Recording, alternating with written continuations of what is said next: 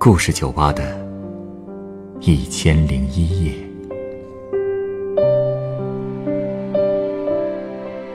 本节目由北京人民广播电台故事广播与凤凰网有故事的人频道联合制作。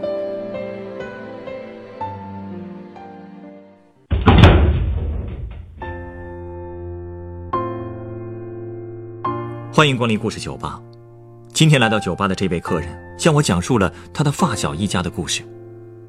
他的发小生活混乱，自暴自弃，对自己的亲生母亲更是冷漠异常。他的家里到底发生过什么呢？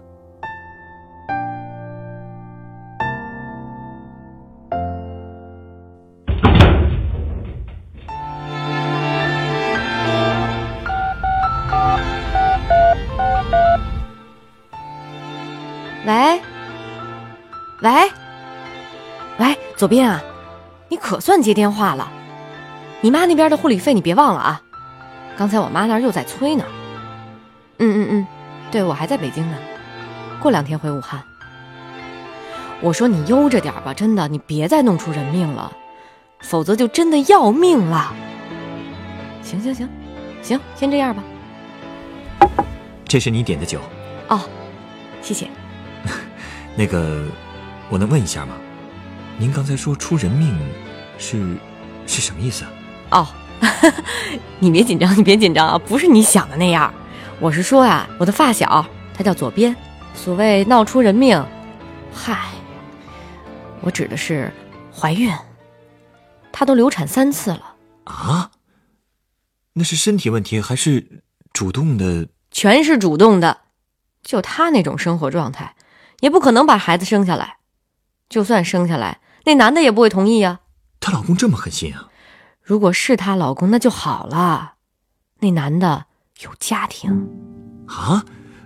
你发小也作吧？我也没少骂他。哎，可是谁让他是我从小到大最好的朋友呢？所以他的事儿我也不能不管呀。上星期。还是我陪他去做的流产呢。我妈是产科医生，所以医院的那些流程我都熟。你妈妈给她做的，那也不说说她啊？哈，我怎么可能让我妈知道这事儿啊？左边，那可是我妈的干闺女，我妈是看着她长大的。我妈要是知道左边这么作践自己，她一定得气疯了。我是另外找的一家医院陪她做的。她做完之后的那个样子呀，其实挺可怜的，抱着肚子，脸白的都吓人。我是又心疼又生气，我也没忍住，我还是骂了他两句。我说：“你简直就是自作自受，你怎么就不知道采取点避孕措施呢？”他倒好，一直不说话。哎，气得我那是一点辙都没有，只好陪他回家呀。那男的给他在我们那边的新技术开发区租了一个公寓。刚一进门，我妈就打电话来了，说左边的妈妈那边已经有两个月没交护理费了。他给左边打电话，左边又不接。左边的妈妈又是什么情况？住院了？唉，他的事儿啊，可就说来话长了。简单点说吧，左边的妈妈正住在精神病院里呢。啊？住院费按说应该是左边交，那天左边也跟我妈说了，他说他会交的，可是现在都快一个星期了，还是没交啊！要不我干嘛打电话催他呢？别人要是知道他住豪华小区、穿名牌，但是到了给亲妈治疗费的时候给的都不情不愿的，估计怎么想的都会有吧？那他跟他妈妈之间是不是有什么矛盾？嗯，你猜的没错。他恨他妈，为什么呀？在他看来，如果不是因为他妈妈，他爸就不会死了，他这么多年也就不会过得那么辛苦了。他爸爸怎么会？哎，他们家到底什么情况啊？说到他们家的事儿，我觉得电视剧可能都不敢这么拍。左边是和我一起长大的。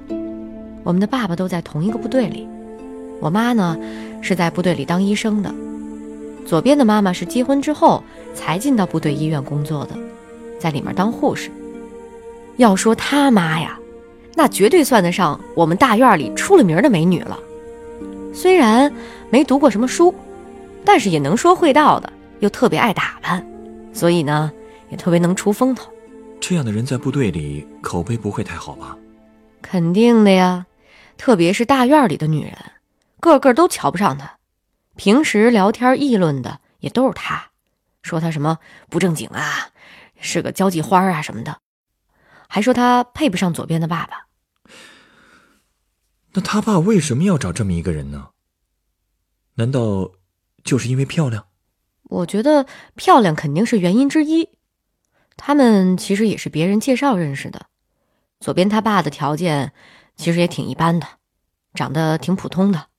他父母呢死的也早，又有点矮胖，还有点木讷，不爱说话。左边的妈妈。家庭条件也差，愿意嫁呢，主要冲的是他的军人身份，而且给分宿舍，还能安排工作。可是性格差别这么大的两个人，很难过到一块去吧？是啊，结婚以后，左边的爸爸对老婆那是唯命是从啊，存折也全都给他老婆，身上基本上就没现钱，烟也给戒了。那时候啊。部队的宿舍是一排排的平房，一人一间，地方很小，大家一般都会在食堂去吃饭。可他爸呢，没事就在我们那一排宿舍门口支一个小炉子，在那儿炖汤，说啊，老婆爱吃。不过结婚没多久，他们两人就大吵了一次，而且还是在半夜。其实说吵吧，也不太准确。因为一直是左边的妈妈在不停的骂，他爸一直都没有说话。他骂什么？哎，骂的那些话，哎呦，我都说不出口。他骂他什么没种，呃，骗来了他这么一个黄花大闺女，还说自己命苦，嫁过来就是倒了八辈子血霉了，等等等等，还说他要钱没钱，要人没人，我嫁给你还不如去死之类的，就这样的话。这种话都能骂出来，还让她丈夫怎么做人呢？哼，左边他妈可能也是巴不得让所有人都听到吧，他也不会管那么多的。所以从那天晚上之后，他爸爸就更沉默了。看到我们这些邻居，也会远远的就躲开，而且他再也不在门口炖汤了。这日子还怎么过呀？不过可能也是因为这事儿吧，倒是帮了我们家一个忙啊。什么忙？那件事之后过了几个月，部队要派人去援疆，你也知道那边的条件很艰苦哈，所以好多人都不愿意去。没办法了，那部队就只能内部指定了，最后选上我爸了。可是我爸有哮喘，新疆干燥而且缺水，经常起风沙，要是去那儿啊，恐怕真要搭进去半条命了。我妈特别着急，好几个晚上都睡不着觉，那火大的满嘴都起泡。最后还是左边他爸看到我们家四处去求爷爷告奶奶的，太可怜了，他就说自己愿意替我爸去。我妈对他那绝对是千恩万谢，想给他塞点钱，可是他也不要。唉，直到今天一说起这事儿啊。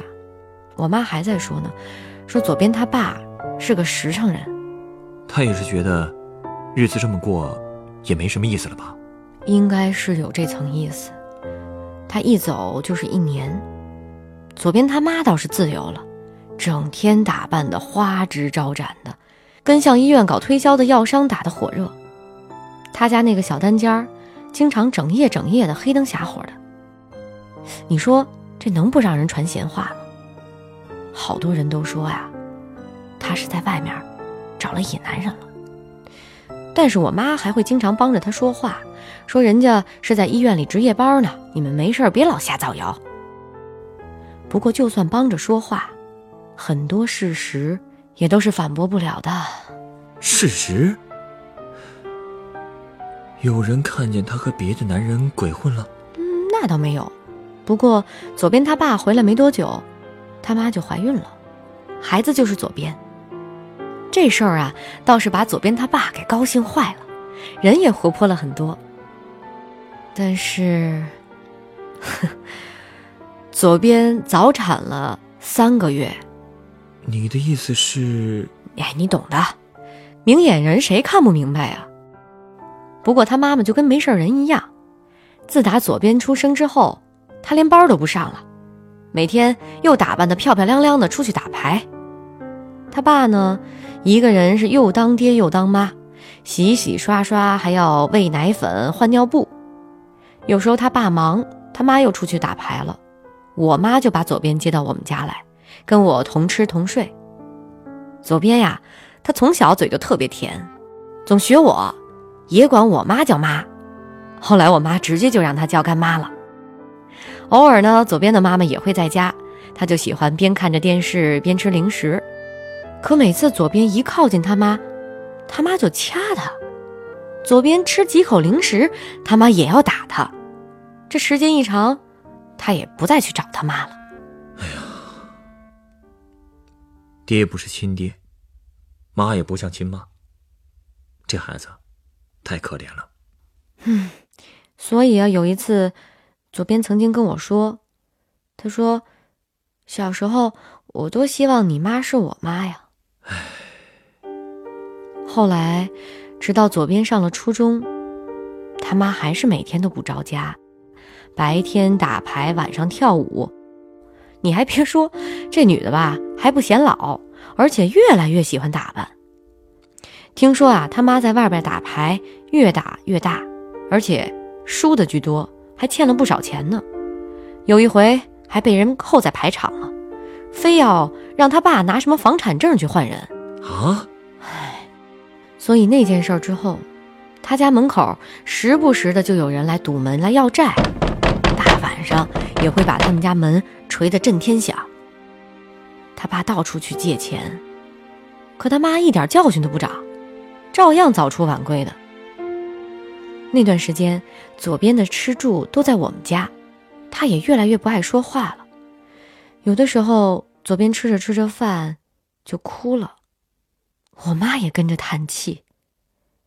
再后来，就出大事儿了。怎么了？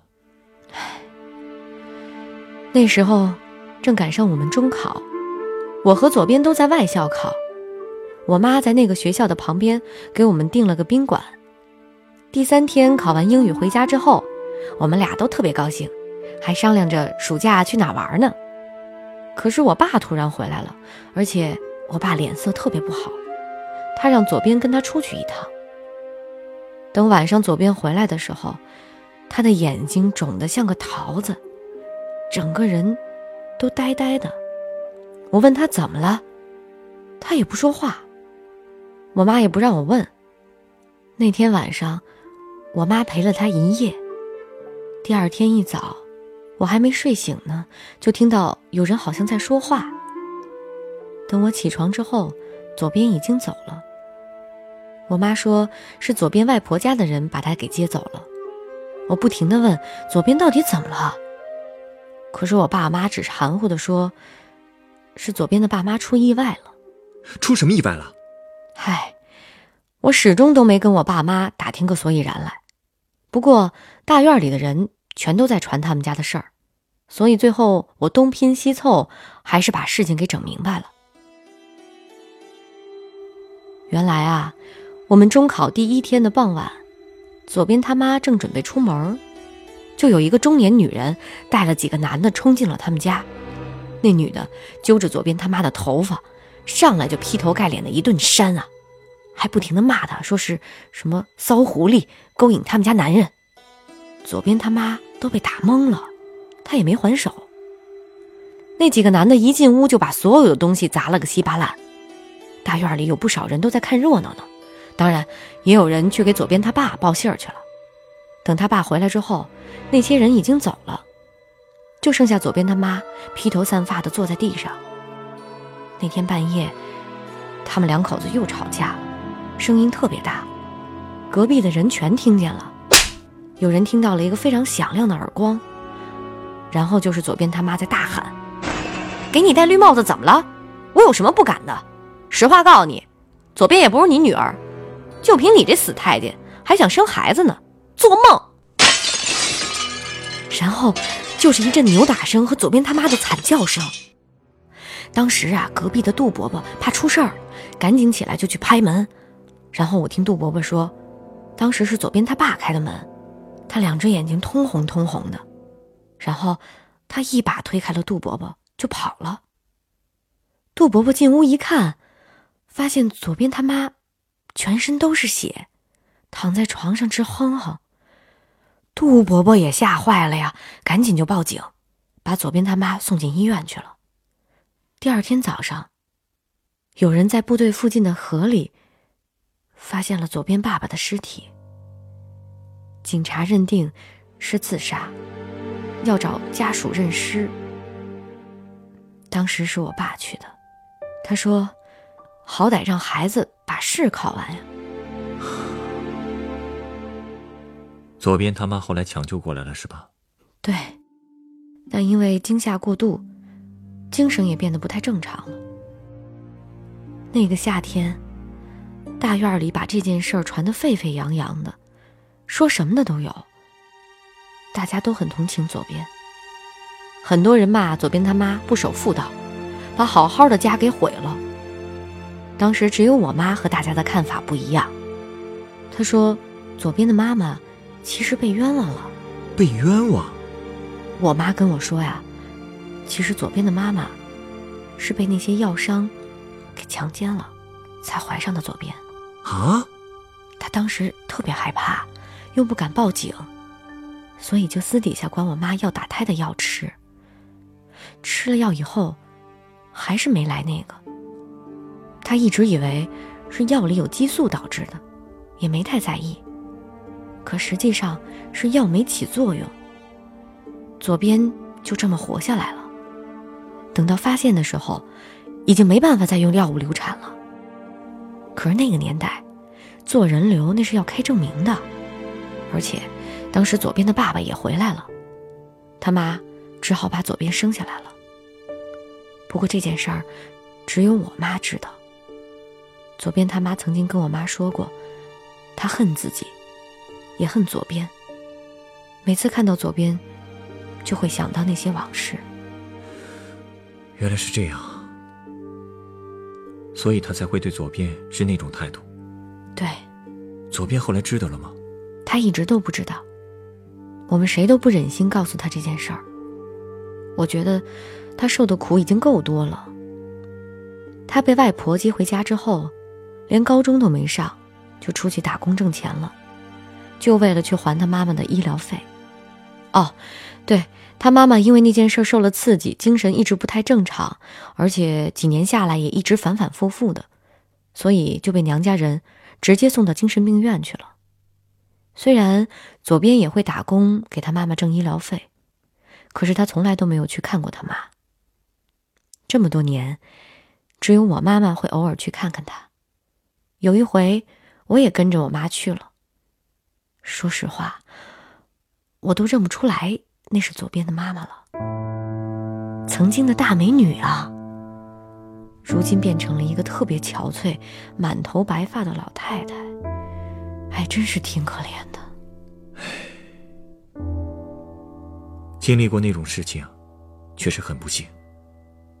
可她后来那么自暴自弃，还对自己丈夫那种态度，只能让日子越过越糟啊。而且左边也是。他眼看着他妈妈那样的生活状态会有这样的结局，为什么自己还不爱惜自己呢？可能都是连锁反应吧。我们不是当事人，我们可能也不会明白那种痛苦的。左边去了外婆家之后，我们联系就少了，但我也知道的，他过得很不容易。他学历又不高，也没什么一技之长，每天累得半死，挣的也很少，那样的生活状态。一定很渴望有钱吧，也一定很希望有人可以给他安全感吧，所以她才会交上现在这个男朋友。那个男的特有钱，还给她租了房子，虽然她现在每天都是浓妆艳抹、花枝招展的，但我也知道那副面具下面藏了多少眼泪。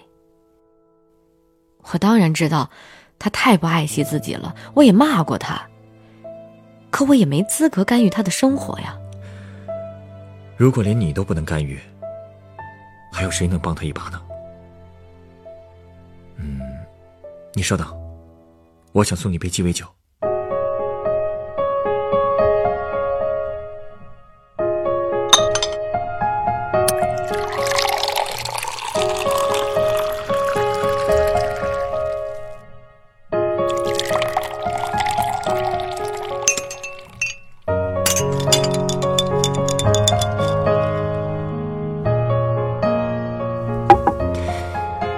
这是你的鸡尾酒，咖啡酒和百利甜酒调成的，名字叫做姐妹。既然左边已经是你妈妈的干女儿了，你也算是她在这个世界上最亲的姐妹了吧？话是没错，你是觉得我为她做的还不够多吗？你们一家人都已经为她做了很多事了。我知道，这本来不是你们的义务，但是我感觉。现在左边真的需要有人拉他一把，因为他再这样下去，不仅会毁了自己的身体，而且很可能会重演他妈妈的悲剧。你想，一旦他男友的妻子发现了这事儿，左边所谓的安全感还有可能存在吗？再过几年，当他青春不在，还会有男人为他带来安全感吗？人活一世，其实最安全的生活状态。还是依靠自己。学历不够，没有一技之长，至少是可以靠后天弥补的。一切都不晚。我希望你能帮他迈出提升自己的第一步。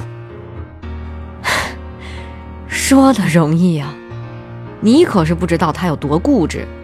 我又不是没劝过，刚才你也听见了呀。谁也没说这件事容易，但我相信，如果是亲如姐妹的家人。就一定可以做到，因为谁也不想让自己的家人成为下一个悲剧的女主角吧。